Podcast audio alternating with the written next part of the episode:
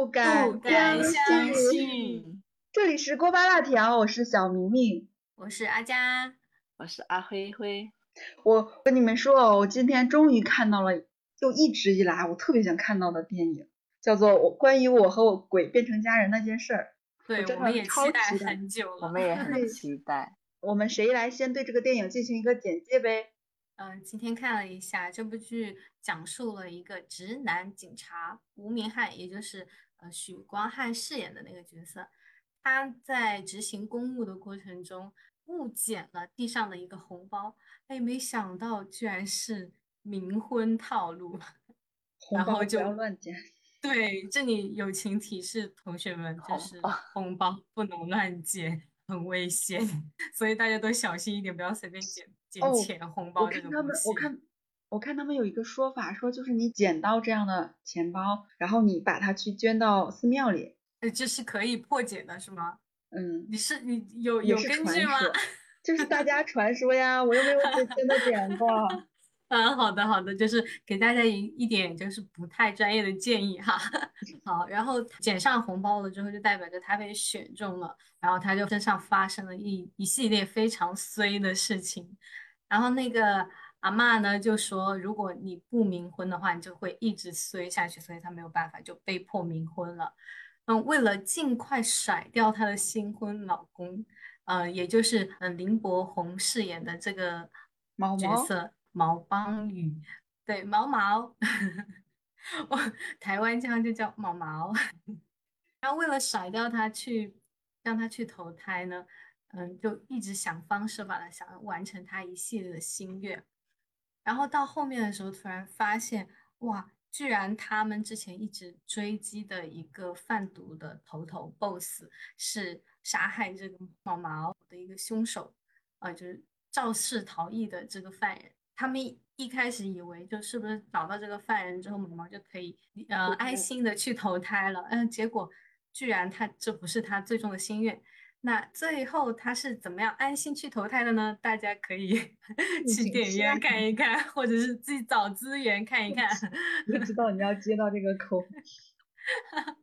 那阿灰灰呢？你觉得它是部什么样的电影？我觉得这部电影就是可能是关于。一个直男重新树立他的人生观、价值观的一部电影，就是男主啊，一性的刚直男，然后在意外的变成了零号鬼夫妇后，慢慢的真的是零号吗？就重新，他应该是零号，慢慢的就刷新自己的三观，就把所有以前坚信的东西，慢慢的到犹豫，然后再到推翻，然后最后就变成了自己。以前完全相反的一个人，就反转很多，特别值得大家去看一下。对对对，真的，你们两个真的是就是一直在推这个电影。哦，我插一句哦，阿灰灰，你刚才说到就是钢铁直男的前边那一段，他那个音效感觉抖动了一下，然后我在想你说的是什么词？好像是迷信。对，他在迷信的时候抖了一下，好吓人。非常符合这个电影的恐怖气氛。大晚上听节目的观众是不是会有点害怕？没关系啦，它是喜剧。而且我觉得，就自开始我期待这个电影，是因为它的元素很多，就包括提到了同性恋人、冥婚，嗯，就这些主题，就我就是很感兴趣。等我看了之后，就发现反而他在讲一些什么环保、亲密关系 这种议题。对，和你想的不太一样，对不对？对，就我我是觉得他在讲一个关于和解的故事，就包括嗯直男和 gay 的一个和解吧，算是。呃女儿和妈妈的死亡的和解，然后那个胖胖的警察和自己懦弱的和解，就包括毛毛和他父亲的和解，哎，就是世纪大和解，所以对。看看完这个电影，你们最直观的感受是什么？就除了推荐，你们推荐的原因是什么？嗯，这部电影我觉得就特别的弯弯风格，它有很多的 元素。弯弯风格。嗯，就有悬疑惊悚啊，然后又有犯罪推理，还有爱情灵异，还带有一点科幻，就是多种元素的融合。科幻。导演很厉害，就是在拍一种很新的东西，他还可 以融入新的活力，就比较紧跟当下的一些呃议题热点，嗯，对，关注人们关注的点，对对对，就感觉导演很擅长拍港式喜剧这种氛围。就包括阿阿辉辉刚才说的科幻，我在想他科幻在哪儿？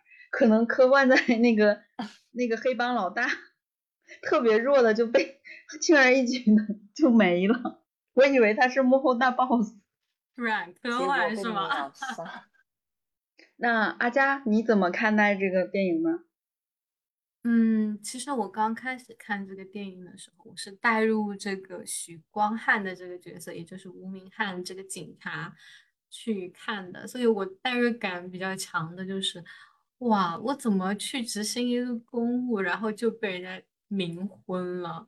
就是我不过是一个普普通通的打工人，为什么要让我遇到这么衰的事情？然后我就被人家强迫着去做一些事，我啊，我最讨厌被人家强迫，所以我。开始心里是有一点点抵触情绪的，真的，我我当时看我我心里是有一点排斥的，我啊是吧？这一段是，但是呢，随着剧情的开展，然后以及对故事里面人物的深入了解，嗯，我才慢慢的觉得导演可能想告诉我们有一些事情，就比如说像吴明翰刚开始一直死 gay 死 gay 这样的叫嘛，啊，没有冒犯的意思啊，我只是。读台词，就是他对同性恋的避之不及，其实是因为他对同性恋的群体不了解，他也是对少数的一种歧视嘛。然后，就像我们有时候面对一些事情的时候，我们非常排斥这件事情，是不是我们对这个事情也是一种歧视呢？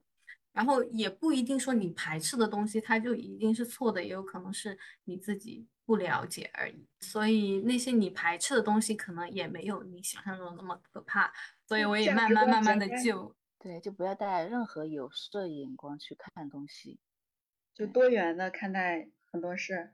嗯，对对对，所以我觉得，嗯，看完这部电影，我就觉得可能我有时候看事情的角度会有一点片面吧。哇，你能本身这么想，你就开始 开始提高自己了呢？看个电影嘛，我们看个开心。我 我我感觉就是我刚开始对这个电影期待太高了，就是因为嗯某种原因，对吧？我一直没有机会看到。然后但是好多看了的人就说很好看，他把我那个期待值拉的特别高。然后等到我看的时候。因为我期待值拉高之后，我等待太久，然后又预计觉得它应该特别特别好看。是，就是就你排队吃火锅的时候啊，你等三个小时，这个火锅也不是不好吃，它就是没有你想象中的好吃。就包括阿辉辉说的，就是这部电影很弯弯风格，它弯弯风格是怎么说？就是比较容易一惊一乍，就好多小情小爱呀，就失恋了，跟就是搞了。台风、地震一样的灾害的那种人物比较容易感觉生活在漫画里，对对对，就是这种感觉。但是它其实电影本身探讨的议题，其实我一直在说社会议题这个事儿啊，他就他很轻描淡写的，他没有很愤怒的表达这件事情。就像那个许光汉饰演的角色去保护那个女孩，然后。毛毛就在旁边说：“人家女孩子很厉害的，需要你保护嘛？”就嗯，对对吧？很轻描淡写的说了一句这个，还挺好的。描写的方式和方法不是着重强调某某些东西，但是他就是带到了，挺能让我接受这种。哎，但是但是我自然的对，但我真的一直有一个疑问，就是在那个子晴林子晴跑路的时候，拎了一行李箱的钱嘛，地上还有一堆钱，他没捡。就是 他那他那反转再反转嘛，刚开始以为卧底是谁，卧底是那个队长，然后结果发现不是队长，是林子晴，然后结果就我以为他在的再下面一个反转是林子晴，其实还是警队的，他只是装作卧底卧在了黑，对吧？就是那种反转，但是就双双重卧底，对，但是又不是，他就真的拎了那一袋子钱跑了。但你要说他真为了钱吧，他地上的钱为什么不捡？啊，我就真的耿耿于怀疑地上的钱为什么不见。其实我也发现了，我看的时候也发现了这件事情，就因为他很强调说，如果不是为了钱，我不会忍你到现在。是，但是地上全是钱，他也没有捡，他就拿了箱子和袋子里面的钱。好，就关于你们俩刚刚那个问题，林子晴她为什么钱地上的钱就不捡？对呀，给我不好了。对，他不要我要呀。其实导演专门回答过这个问题，就是他就是想让大家继续关注他下一部电影。哦，下一部的 IP 是吧？对，他就是延续下来，所以他就嗯给大家一个悬点，嗯，我们下回再分解。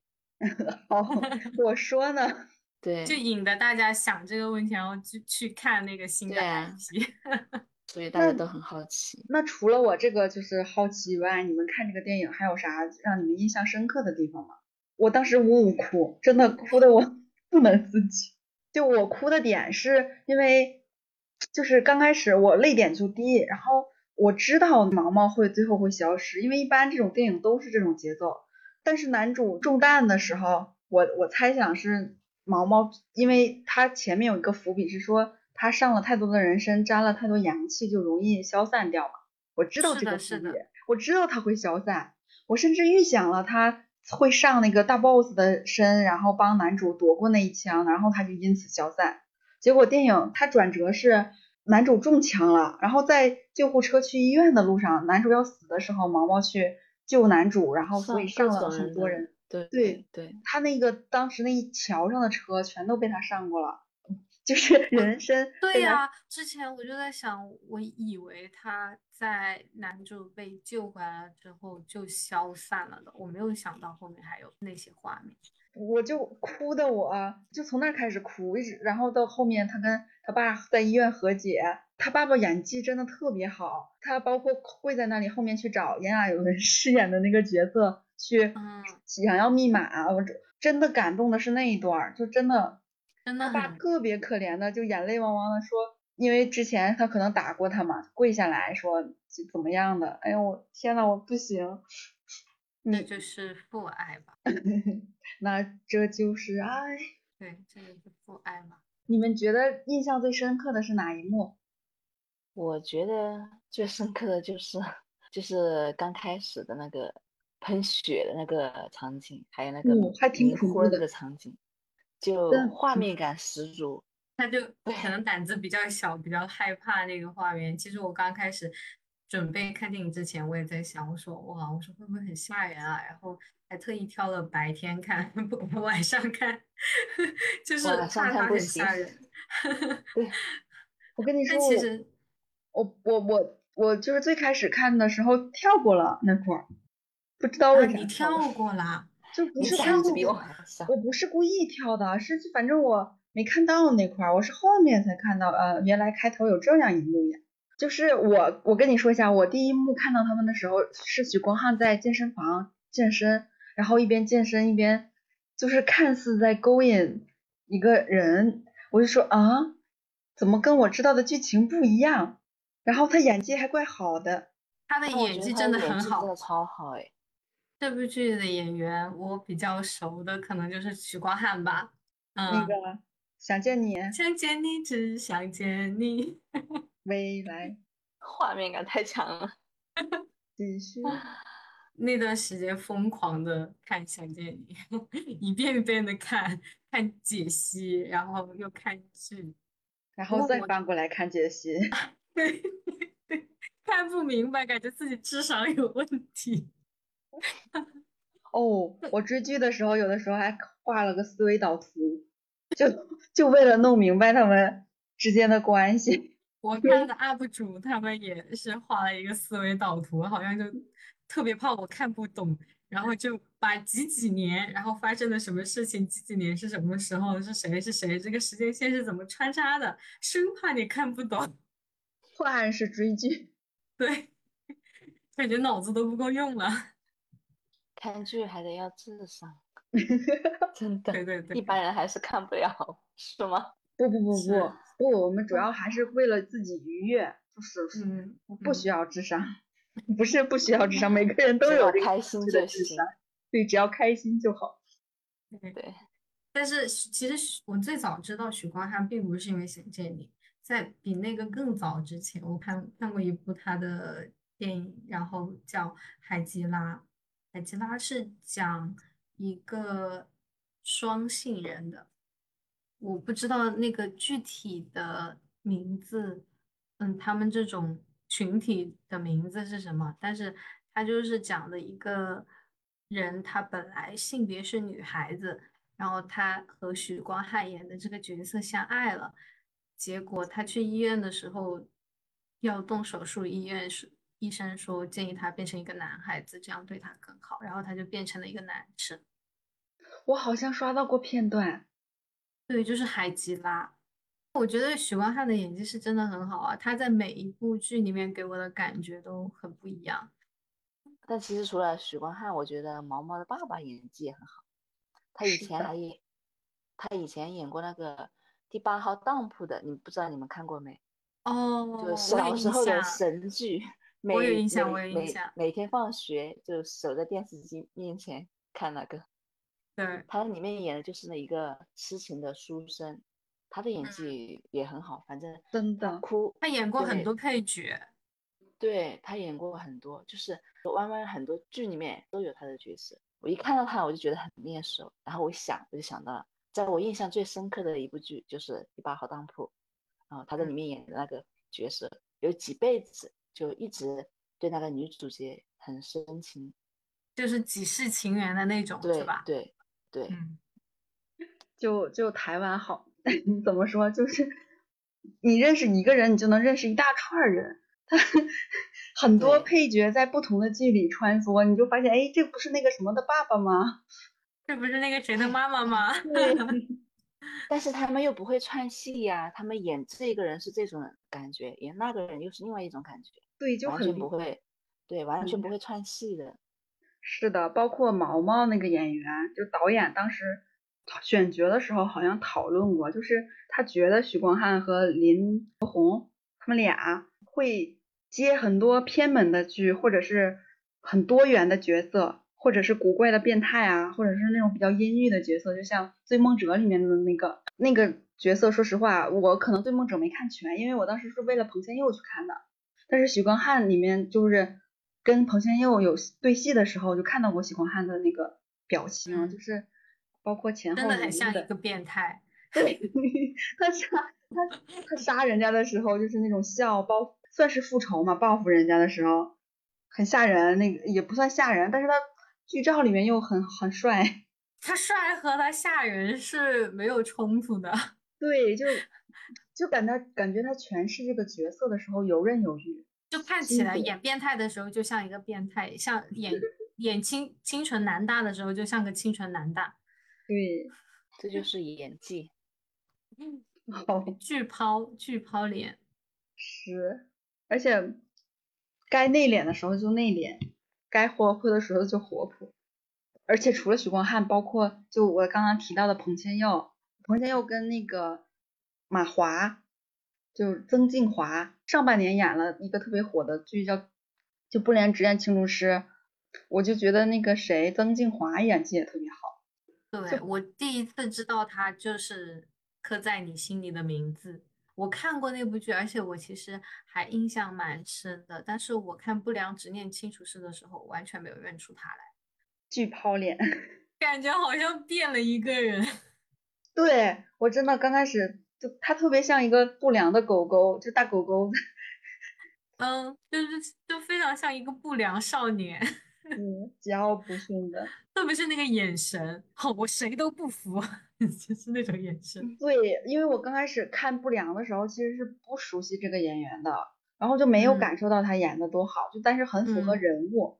但后面我去了解这个演员的时候，发现他本人跟剧里完全不一样，区别很大。对他塑造这个角色特别成功，甚至我因为我去考古嘛，因为他演的挺好。我就是就发现他跟许光汉还有彭千佑他们就是那种各种什么抽屉学、detail 文学、陈浩森的频率学，就可好玩了。能不能科普一下你说的这些都是啥呀？来，让我给你 detail 是啥呀？就是 detail 是毛毛那个演员的，他们一采访，我给你来来来来，让我给你们安利一下什么叫抽屉学。但是我先声明啊，以下考古的论据都是缺德网友说的，不是我，我只是搬运。好，就是他也是为了宣传这个电影，他跟许林柏宏他们俩一起去上了一个访谈，就是台湾有一个占星的女主持人叫唐啊唐奇阳，嗯，然后那个它是一个访谈形式的节目，随时有网友在提问，网友就问他说：“你们内心深处有忘不了的人吗？”就哎，真的感觉是弯弯综艺必问的题目，就感觉他们当时有。有节目也问过那个彭千佑和马华这个问题，就马华之所以叫马华，是因为他是曾静华嘛，那个华是马字旁加个中华的华，所以嗯对，就粉丝就管他叫马华，很可爱。然后他们俩就回答有嘛，唐奇阳就非常自然的问说，那照片你会删掉吗？啊，他知道，对我感觉他知道。许光汉就说会删，但是不会全删。我跟你说，重点来了。重点就是删了，但是不会全删啊。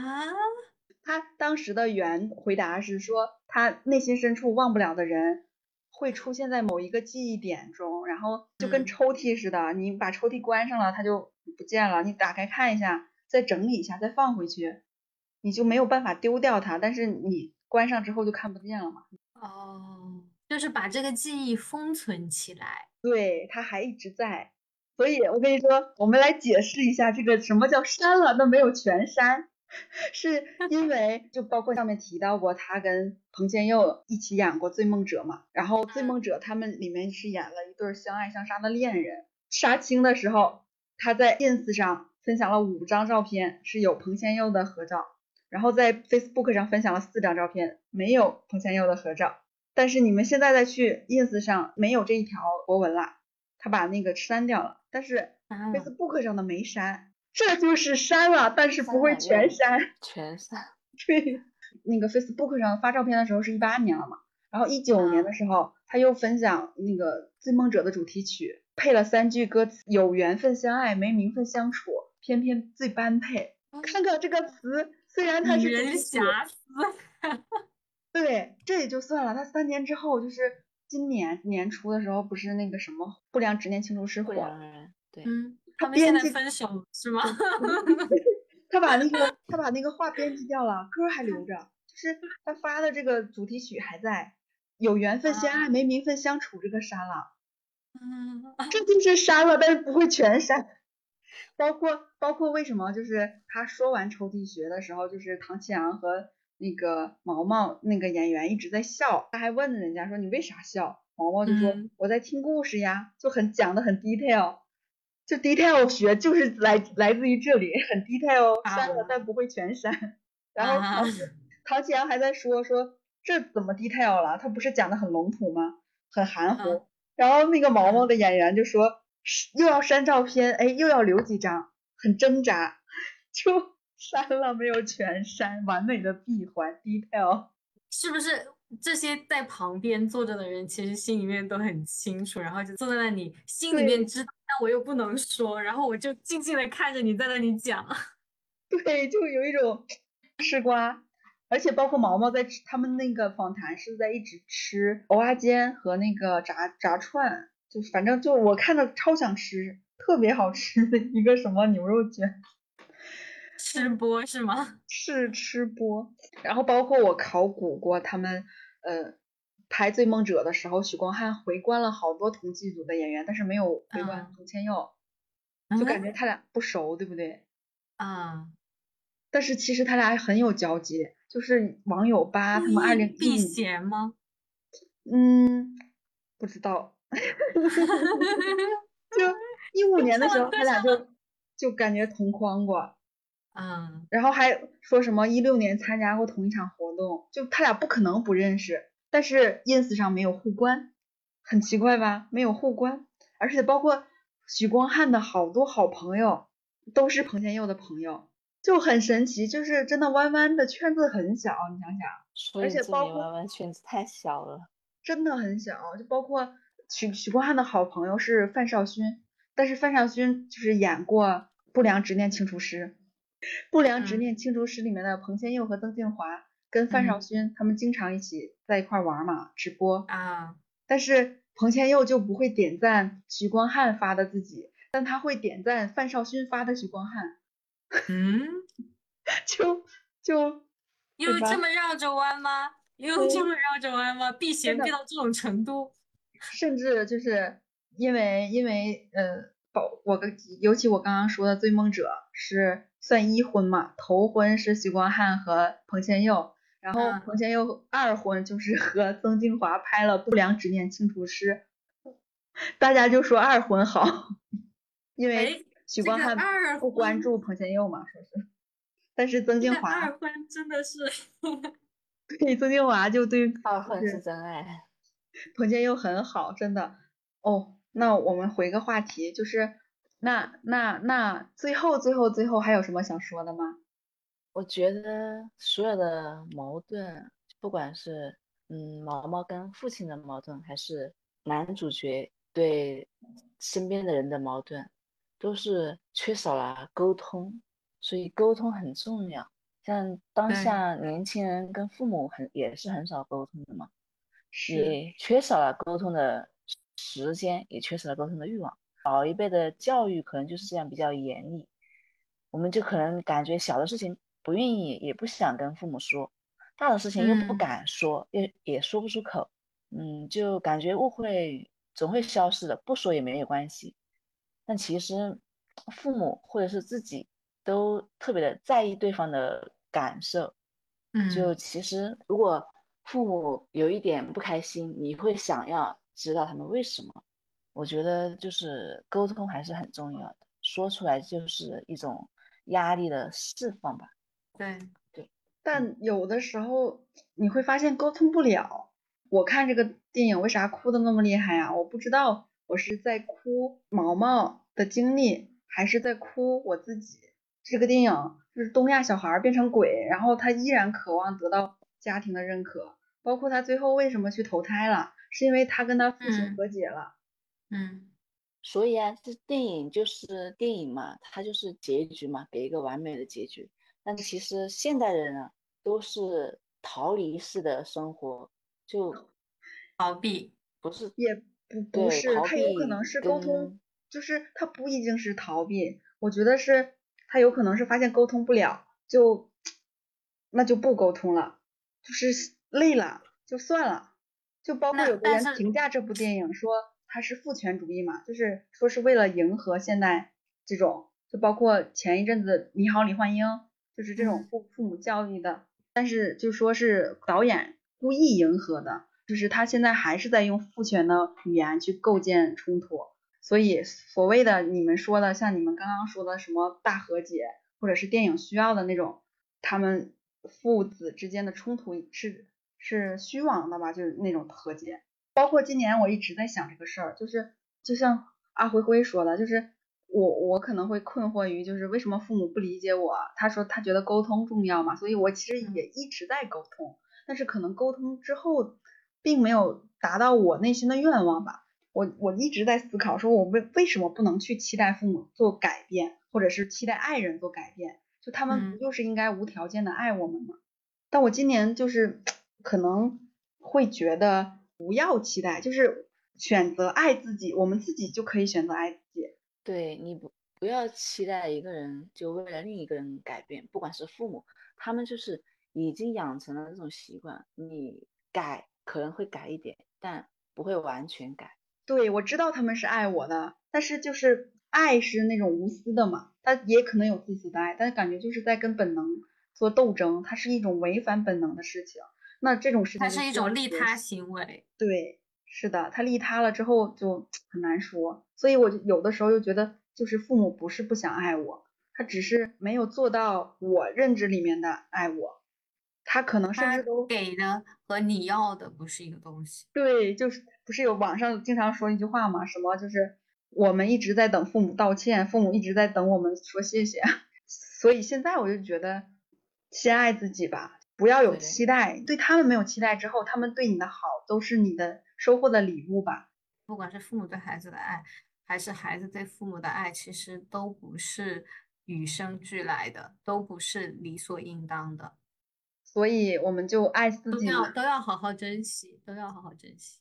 嗯，在看剧的时候，我也注意到有一个小配角，就是一直跟在男主身后的那个小胖胖。就我觉得他也是一个不够爱自己的人，因为他里面有一个台词，就是许许光汉在旁边说了一个死 gay 还是什么样的这样的一个台词，然后他就马上安到自己的身上，他就说：“对了，我就是死胖子，我又我我就是死 gay，怎么样？”这个表现就让我觉得他其实是很卑微的，他没，他真的不够爱自己。对，为什么他会这样子？就是因为身边的这些人给他这样的感觉，然后他可能从小到大就受到这种言论的攻击。对，对我觉得歧视的本质不是讨厌，而是伤害，就是它会上升到肢体动作，所以才会有好多霸凌的事件。一般大家都，其实我感觉所多多少少人都带着一点，就是什么喜欢你可以默默喜欢，但讨厌一定不会默默讨厌。可能人在不自觉的时候就歧视别人了，伤害别人。就是有很多人会歧视胖子，会歧歧视和他们不一样的人，可能只是因为他在你们这个群体里面他比较特别，他跟你不一样，你就要歧视他。对对对对对对，就是对。